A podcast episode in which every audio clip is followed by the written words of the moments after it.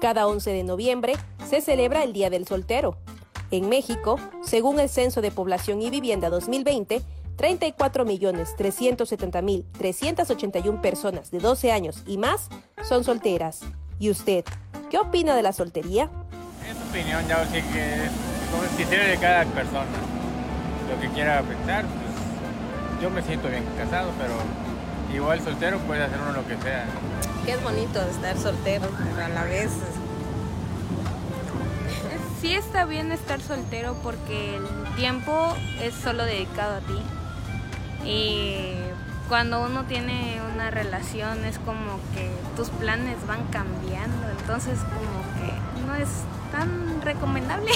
Que en parte es bueno para poder este saber qué es lo que uno quiere y sentirse más a gusto.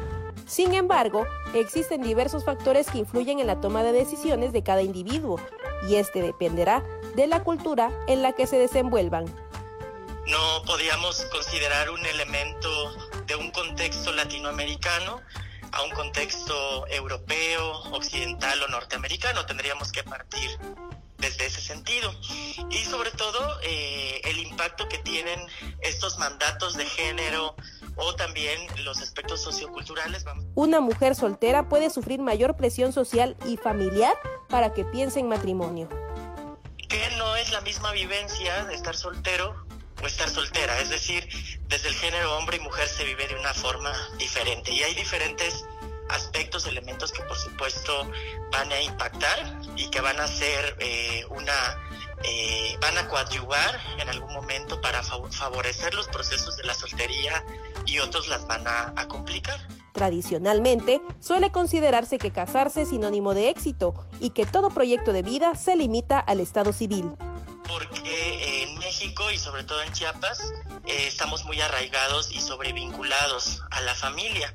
Entonces, lo que se requiera o la expectativa que la familia tenga en relación a una persona, en este caso podría ser a un hijo o a una hija, pues obviamente va a ser un elemento que va a impactar en la toma de decisión de estar soltero, soltera o ya estar en pareja. Y entonces, va dependiendo de los intereses de cada persona, sus proyectos de vida que tenga, que es lo más importante. Eh, pues yo opino que hay etapas ¿no? en la vida donde uno puede decidir eh, qué tan libre quiere ser. Al menos con mi esposo pues nos llevamos súper bien, eh, compartimos muchas cosas y eso es lo, lo primordial, que haya comunicación. Pues eso es dependiendo el punto de vista de cada persona, ¿no? Porque pues hay algunos que prefieren su soltería porque pueden hacer lo que quieren o más es que lo tienen así de que ay es que si estás soltero puedes hacer lo que tú quieras y están en una relación pues no pero pues va dependiendo de cada uno ¿Por qué? Porque los contratos personales, y lo voy a explicitar así desde un sentido más teórico, es que cada uno de nosotros, cada una de nosotras tenemos un contrato explícito y, e implícito de qué es lo que queremos en nuestras vidas.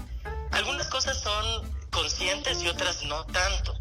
Por lo cual, eh, toda nuestra historia, desde que somos pequeños, las circunstancias familiares, el contexto en el que vivimos, incluso la política pública que también ha marcado una pauta muy importante al momento de casarnos, al momento de estar en una relación, ya sea en concubinato, con nuestras parejas, eh, estas sociedades de convivencia, etcétera, etcétera, pues obviamente van a tener un impacto. Sin duda, los tiempos han cambiado y hoy las nuevas generaciones tienen más alternativas. Pero ahorita en la posmodernidad, en la globalización, en este desarrollo tecnológico que ha existido, pues quizá nos está marcando otra pauta de que no necesariamente tiene que ser así. Y entonces las juventudes ahora tienen esa opción de poder decidir justamente si se quiere o no estar en pareja y bajo qué términos.